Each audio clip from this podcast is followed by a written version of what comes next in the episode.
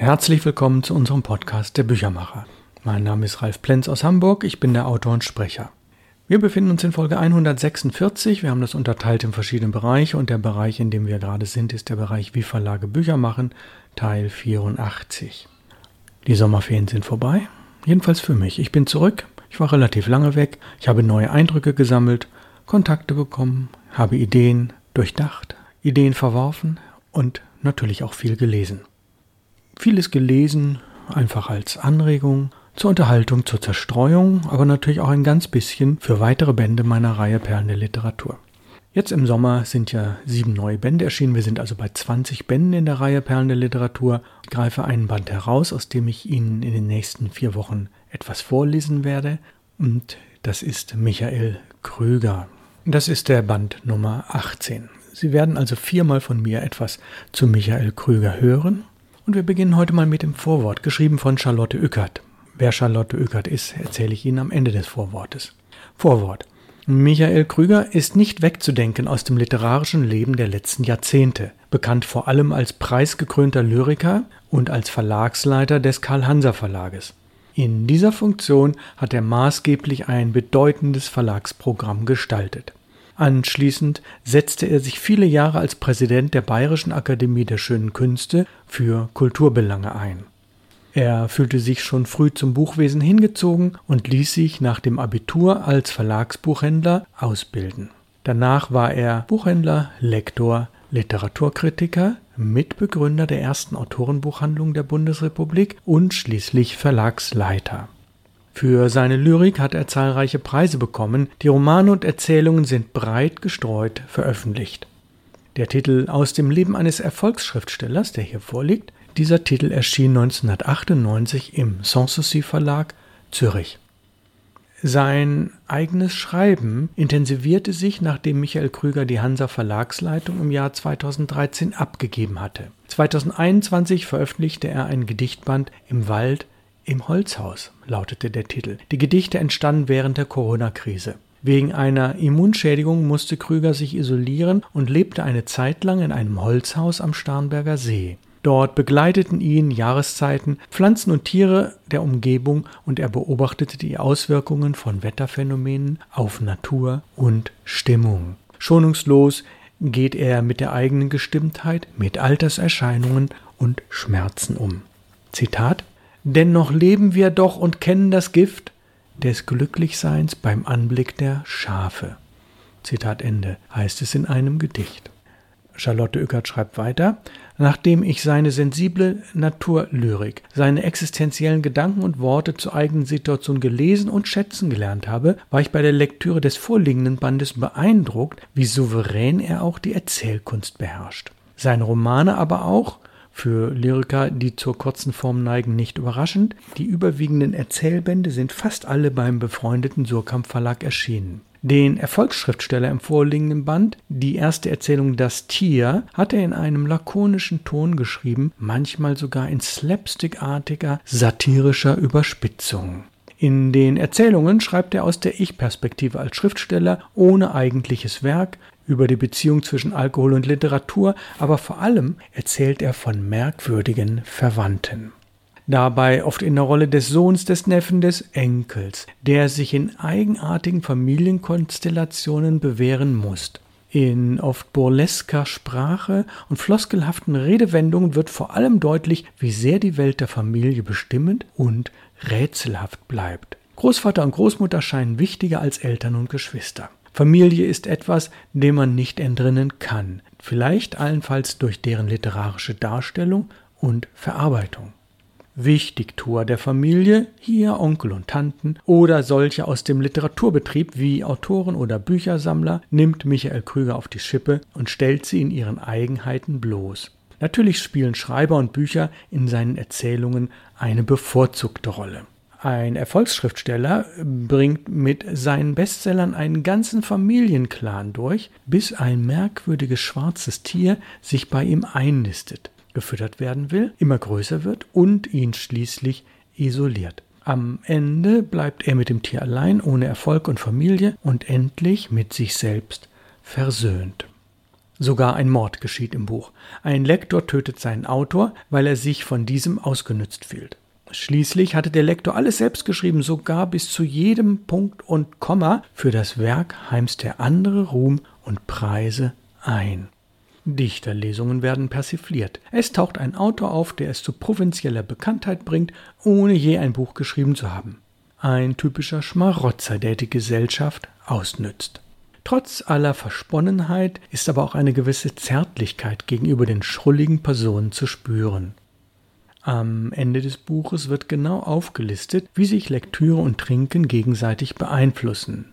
Zitat Nur beides erhält eine Kultur, nur beides zusammen ist Kultur. Zitat Ende. So lautet der Schlusssatz des Buches. Mit gutem Gewissen kann sich der Leser ein Gläschen gönnen. Die Erzählungen lesen sich flott und machen neugierig auf andere Bücher Michael Krügers. Das war das Vorwort, geschrieben von Charlotte Ückert. Sie ist Hamburger Literaturwissenschaftlerin und Schriftstellerin und hat insgesamt von den 20 Bänden der Buchreihe bei neun Bänden die jeweiligen Vorworte geschrieben. Dazu gehört natürlich sehr viel Recherche, sehr viel Sachkenntnis und ein sensibles Eingehen auf das jeweilige Werk, auf ein Einsortieren und das hat sie, glaube ich, in diesem Fall auch wirklich sehr gut gemacht. Ja, wenn wir das Buch beschreiben sollen, es sind 13 Geschichten aus dem Jahr 1998 veröffentlicht. Sie sind bunt gemischt. Ich lese in vier Folgen, vier Podcast-Folgen daraus vor. Ich beginne mit der ersten Geschichte, Das Tier. Ich bin, wenn ich so freimütig beginnen darf, ein Erfolgsschriftsteller. Seit 20 Jahren schreibe ich, unbemerkt oder missverstanden von der Literaturkritik und beneidet von allen anderen Autoren, die nicht von ihren Buchhonoraren leben können, an einer Familiengeschichte, von der bislang, wenn ich richtig gezählt habe, 14 Bände erschienen sind, die wiederum in nahezu alle noch lebenden Sprachen der Welt übersetzt wurden, sodass sich in meinem Archiv mit allen Sonder-, Buchclub und Taschenbuchausgaben rund 500 verschiedene Editionen meines Fleißes befinden.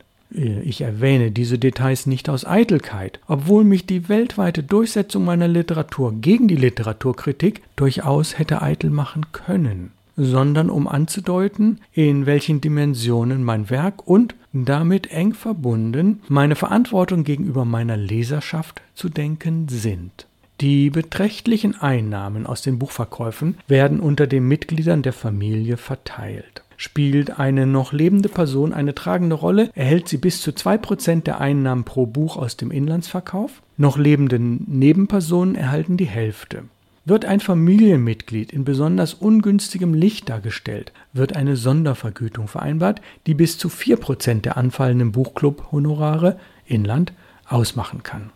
Die Schwester meines Vaters, Tante Hilde, die in allen Romanen das Dummchen spielen muss, bezog lange Jahre sämtliche Honorare in nicht konvertierbaren Währungen, was es ihr jetzt nach dem Zusammenbruch der sozialistischen Ideologie ermöglicht, in einem renovierten Barockschloss in Böhmen zu residieren.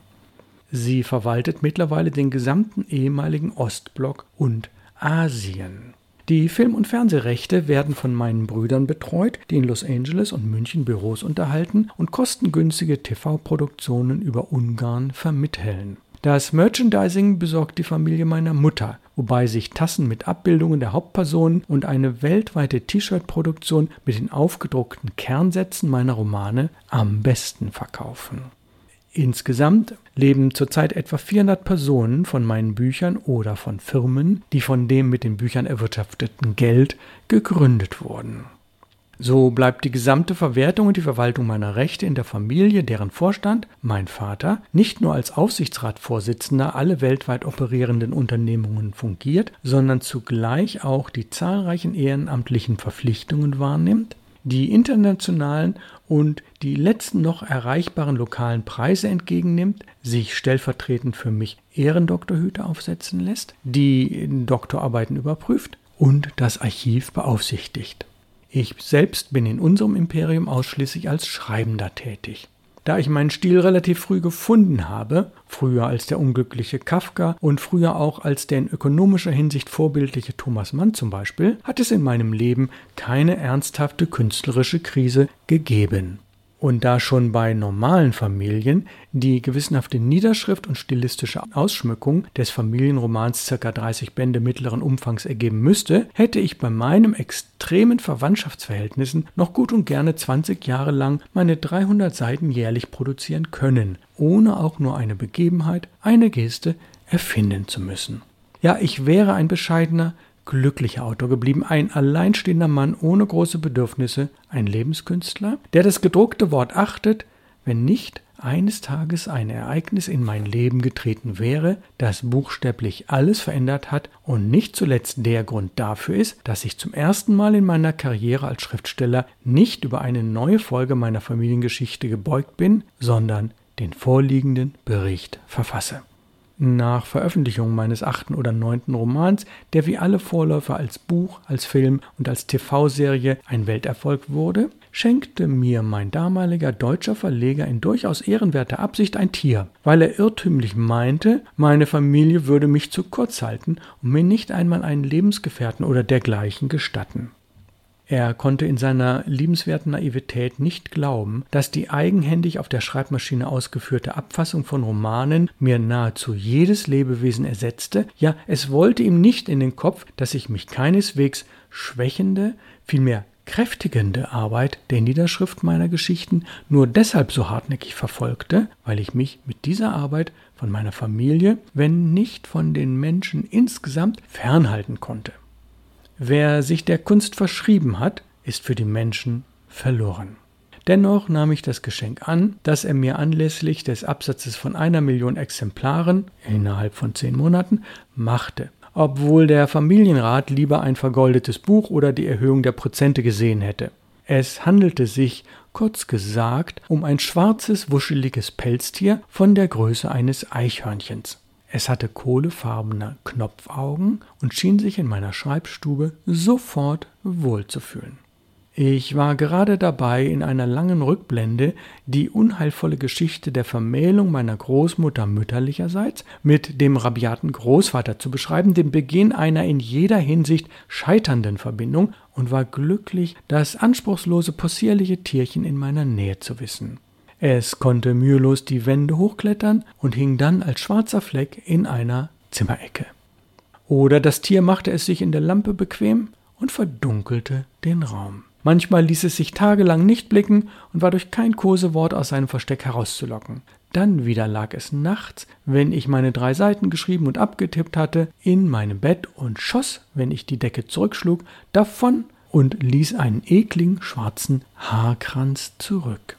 Ich hätte eine gewisse Freude an diesem drolligen Kerlchen gehabt, das bald als Katze, bald als Meerschweinchen in meinem Buch Verwendung fand, wenn es nicht eine furchtbare Eigenschaft gehabt hätte.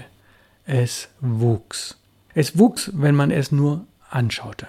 Eben noch lag es federleicht auf meiner Schulter und knabberte an meinen Nackenhaaren, schon ließ sich ein sackähnliches Wesen auf meinem Knie nieder. Und als ein weiteres Kapitel fertig war, glotzte mich ein unförmiges Wesen an, das mit dem geschenkten Tier keine Ähnlichkeiten mehr aufwies.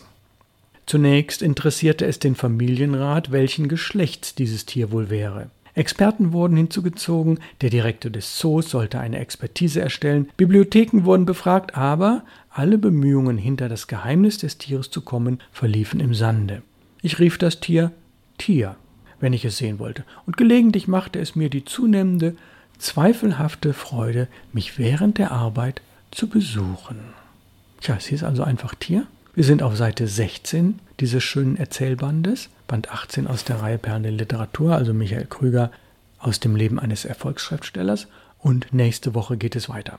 Nächste Woche haben wir dann die Folge 147, wie Verlage Bücher machen, Teil 85. Und dann kommt die zweite Lesung von Michael Krüger.